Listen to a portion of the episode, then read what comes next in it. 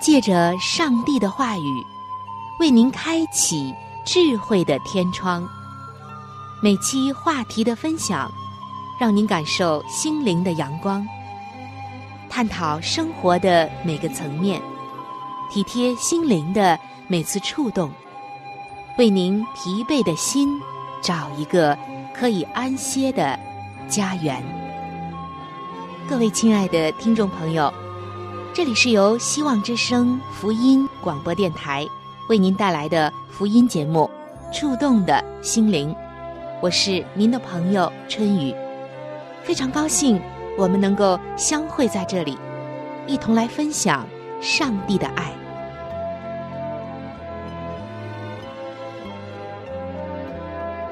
亲爱的听众朋友，您有没有过这样的一种经历？就是当你说你喜欢雨，可是雨拂面而来的时候，你却总是躲避它。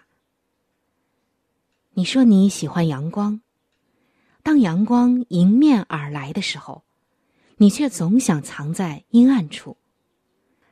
你说你喜欢真，但当真理扑面而来的时候，你却不愿接受呢？这世界上有两种人。就是竭力向光奔跑的人，和安逸懒惰的人。有这样一个城市，这个城市完全没有光，完全的黑暗。在这里生活的人看不到周围的东西，也看不到别人，只能通过声音和触摸来了解他们生活的那个世界。对于生在光明世界里的人，可能会觉得这样是很荒谬的，但他们觉得这样并没有什么不妥，因为他们从出生起就活在黑暗里，有眼睛却从来没有见过光，想当然的就认为世界就是一片黑暗。如果不出什么意外。这个黑暗的世界将永远不会发生什么变化。可是有一天，有个人突然带着一盏灯来到了这个城市，告诉大家，往西走一段长路就是光明，在那里有光，所以一切都看得清清楚楚的。开始的时候。大家感到很好奇，被这人和这人带来的灯吸引住了，因为他们从来没有见过光。可是渐渐的，他们的眼睛被光刺痛，也开始讨厌看到自己和周围人的样子。他们开始抱怨这个人带来了这盏灯。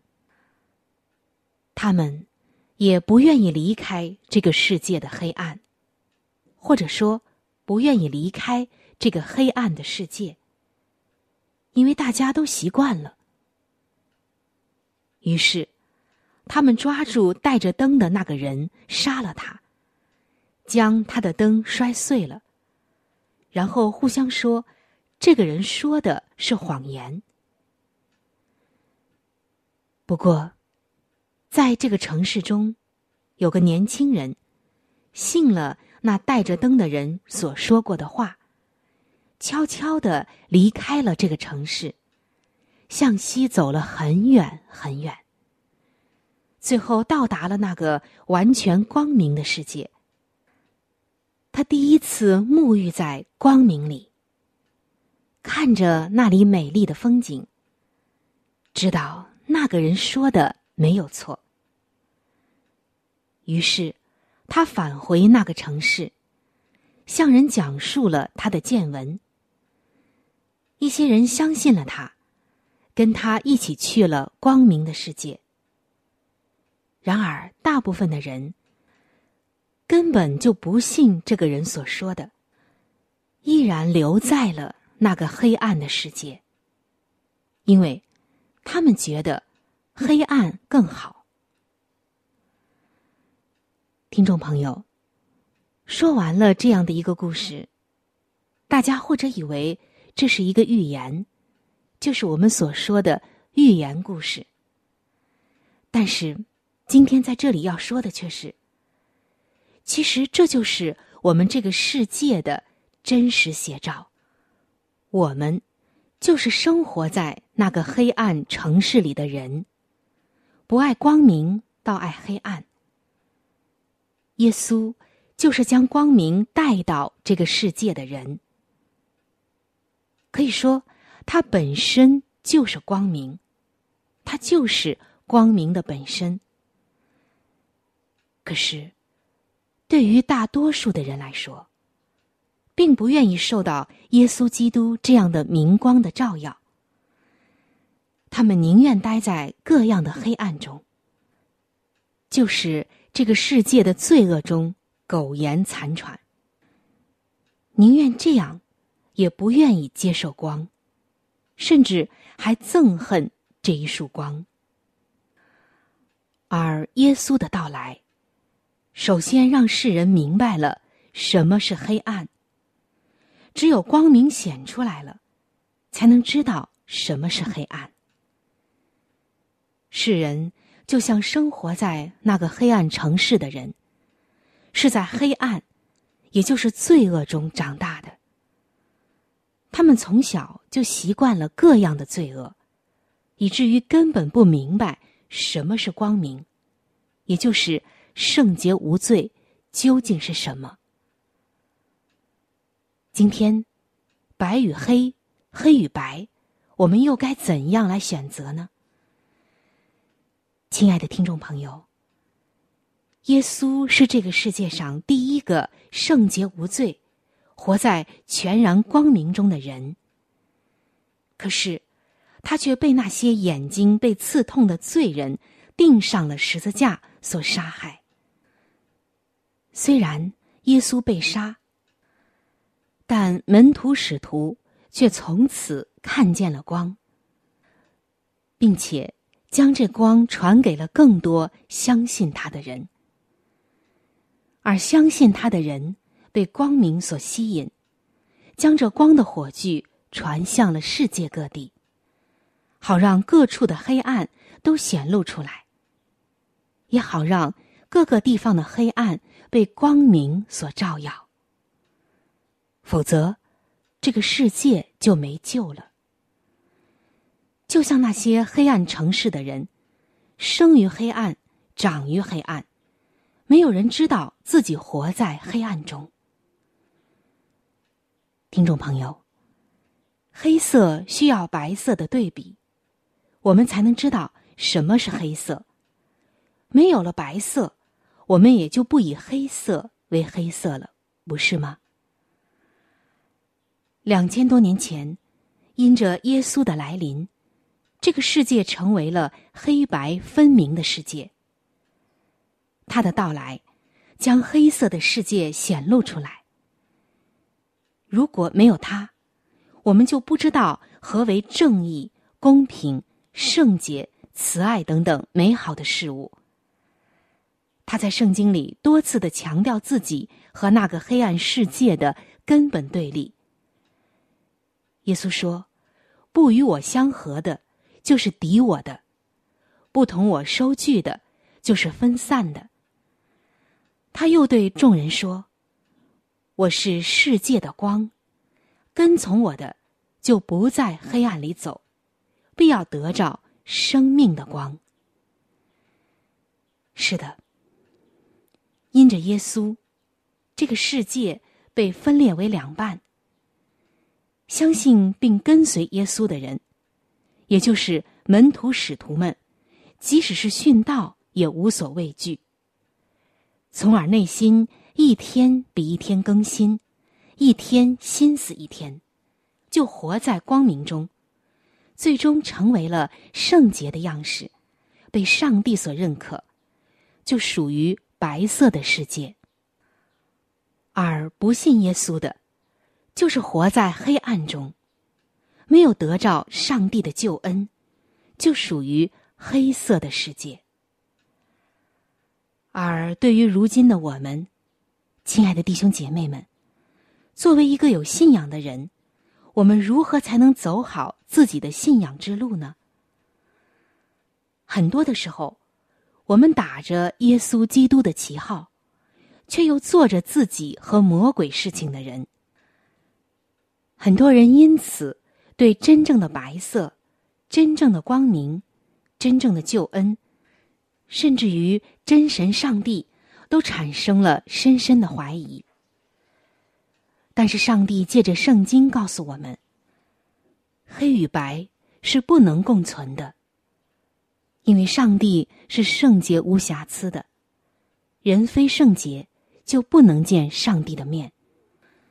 那么，要想成为他的真儿女的话，我们首先要做的。就是洗净自己的心灵，成为圣洁的样式。上帝告诉我们，只有用宝座前生命水的河流流出的生命水，才能洗净我们内心的衣服。前提是我们要愿意被洗才行。如果总是坚守着自己的理念和想法，我们又怎能成为上帝的儿女呢？要想成为上帝真实的儿女，那我们也要有上帝的品行和样式才行。如果今天我们选择了白，那就应该顺从光的照射，把黑暗的部分用光来驱散。正如圣经所说的：“你们既因顺从真理，洁净了自己的心，以致爱弟兄没有虚假。”就当从心里彼此切实相爱，亲爱的听众朋友。白日里的光，夜晚里的黑，你究竟喜欢哪一样呢？还是说，你现在黑暗中太久了，早就不知道什么是光了呢？今天，耶稣已经把光带给你，你愿意跟他走吗？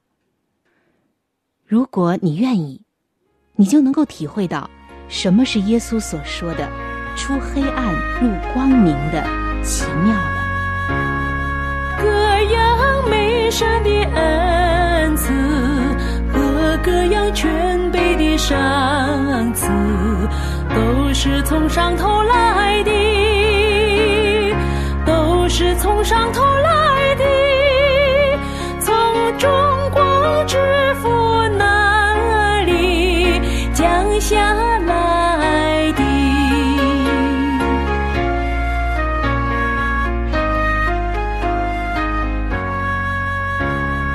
各样美善的恩赐和各样全备的赏赐，都是从上头来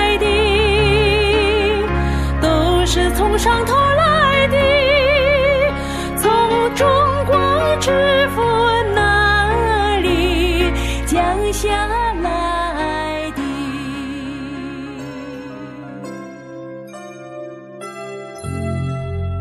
一朵花，就是一个世界；一滴露珠，能够反映出太阳的光辉；一个小故事，蕴含着大道理；一段小经历，浓缩着生命的真谛。请您走进心灵故事，走进温馨智慧的世界。各位亲爱的听众朋友，欢迎来到心灵故事的时间。今天要和您分享的心灵故事叫做《伤心的眼泪》。有一天，天使来到农庄中的一对老夫妇的家中。对他们说：“你们可以许三个愿望，但是有一个先决条件，就是不论你们许下什么愿望，你们的邻居也都会同时得到双倍的赐福。”老夫妇听了很高兴，就说：“给我一座小山似的现成的稻谷，这样，今年我们就不用耕种了。”第二天一早，果然，门前堆积了一座小山似的稻谷，又多又饱满。老先生兴奋极了，但想想谷仓一定不够放，就准备到镇上买木材，用来扩建谷仓。才走到一半儿，就碰到他的邻居，一问才知道，邻居也准备去买木材来盖谷仓。并兴奋地说：“哇，今天我家门前突然多出了两座小山似的稻谷，我今年、明年都不用耕作了。”听邻居也这么讲，顿时，在老先生的心中，一股浓浓的妒忌一下子涌了出来。他巴不得眼前这个邻居马上从视线消失掉。一周之后，天使又来了。老夫妇于是又许下第二个愿望。他们对天使说：“我们希望上帝能赐给膝下无子的我们一个可爱的宝宝。”十个月后，他们果然生下了一个宝宝。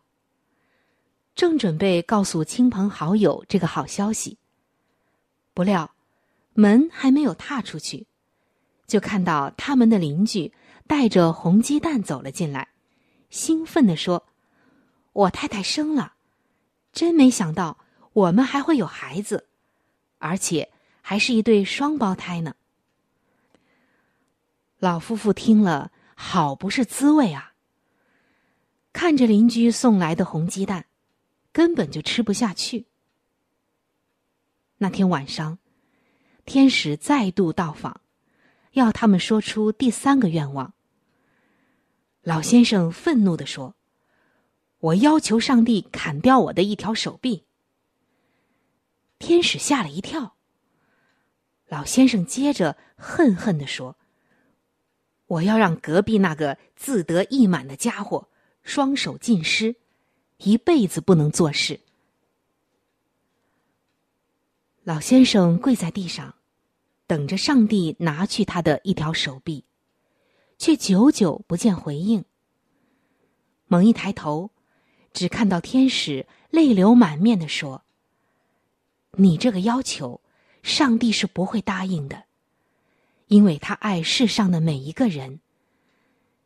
你知道吗？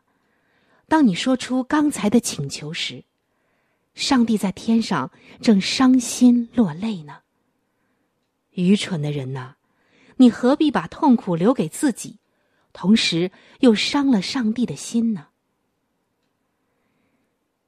亲爱的弟兄姐妹们，其实，在我们的日常生活或工作圈子中，是不是也会无意中来妒忌我们身边的邻居比我们有福气呢？当我们开始妒忌他们，甚至巴不得咒诅他们的时候，可曾知道？此时，爱我们的天父正在天上默默的为我们掉眼泪呢。圣经说：“要与哀哭的同哭，与喜乐的人同乐。”猛地一看，与同乐比同哭要来的容易简单，但在我们的现实生活中，却正好相反。我们与人同哭并不难。别人遭遇天灾人祸、疾病缠身，我们身临其境，同情心就会油然而生，也会使我们自然而然的与人同哭。但是，当我们的同事、朋友、邻居升职加薪、左右逢源的时候，我们能真正的做到与人同乐吗？耶稣在好撒玛利亚人的比喻中。教导我们要爱你的邻居，而堕落的人性却常常是在妒忌我们的邻居。套用一句故事里天使所说的话：“妒忌是把痛苦留给自己，把伤心留给上帝。”亲爱的听众朋友，人生其实是短暂的，学习分享邻居成功的喜悦，不要被那些妒恨捆绑，更不要让爱我们的上帝在天上伤心的为我们掉泪。让我们时时的省察己心，不为妒恨所缠绕，反而以我们的主以榜样，我们就会在基督里灵命不断的成长，得蒙上帝的喜悦。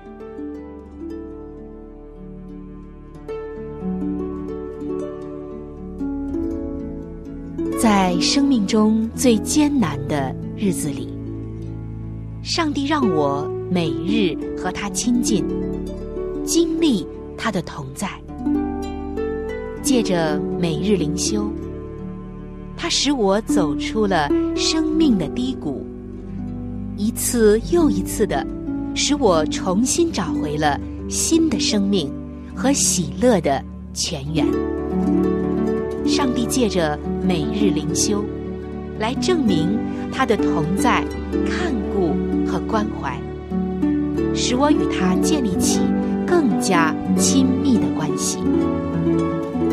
要享有健康的属灵光景，就需要每日与主同行。请您与我一同进入每日灵修。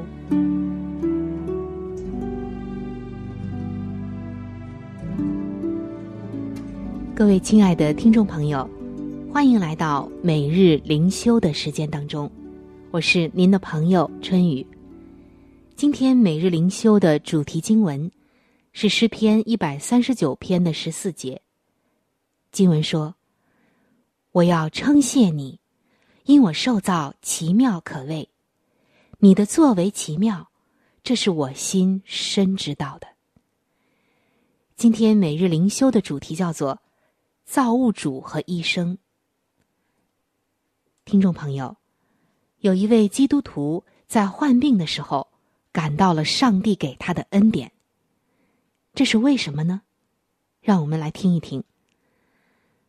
他说：“几年前，我在滑雪的时候意外的受伤了，导致我其中的一条腿的肌肉严重的拉伤。医生说。”被撕裂的肌肉使皮下大量的出血，腿伤复原的过程会很缓慢。但是在等待痊愈的过程中，我发现自己更加的敬畏这位伟大的造物主。这一生中，我撞坏了好几个汽车的保险杆，也打破了一些碗盘。这些东西一旦破损。就再也不可能修复。但是我的腿却不是这样。当我的肌肉拉伤后，身体里那基督所造的修复的机制就立即启动了。虽然我们的肉眼看不见，但是上帝所设计的那些奇妙的医护大兵们，就在我抽痛的腿部肌肉中开始了。修复的工作了。不久之后，我又行动自如了。这使我对诗篇诗人所说的“我受造奇妙可畏”这句话，有了全新的理解。心中更是满了对上帝的感激和赞美。是的，亲爱的听众朋友，有的时候我们需要透过一些事。比如受伤或者是疾病，来提醒自己，我们的身体有着上帝奇妙的设计。所以，下一次当你遇到不顺心的事的时候，无论它的原因是为了什么，只要定睛在主耶稣奇妙的大爱中，就能够使你的心灵舒畅。即使在痛苦中，你也能够向上帝。献上感恩的敬拜。今天，求主帮助我们，不仅仅是看见自己的现状，而是看见他完美的设计和巧妙的作为。教导我们在任何的境况中都看到他奇妙的作为。让我们怀着感恩的心，来敬拜这位奇妙又仁慈的救主吧。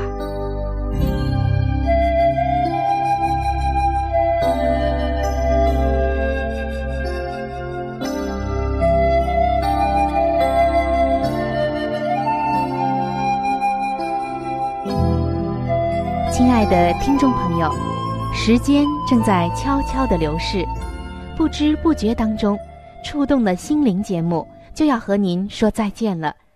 春雨渴望着触动的心灵能够触摸到您心灵深处最深的需要和渴望，也非常愿意能够和您成为最知心的朋友。在这里，春雨要说明的一点就是，如果您的条件许可的话。我们是非常的欢迎你能够上网收听我们的节目，以便于取得最佳的收听效果。我们的网址是三 w 点 v o h c 点 c n。我们的网址是三 w 点 v o h c 点 c n。欢迎您能够上网收听我们的节目。如果您对我的节目有什么意见、建议、想法或者是感受，那我也是非常的欢迎你能够来信告诉我。来信请寄香港九龙中央邮政局信箱七一零三零号，春雨收就可以了。春是春天的春，雨是雨水的雨。来信请寄。香港九龙中央邮政局信箱七一零三零号，春雨收就可以了。春是春天的春，雨是雨水的雨。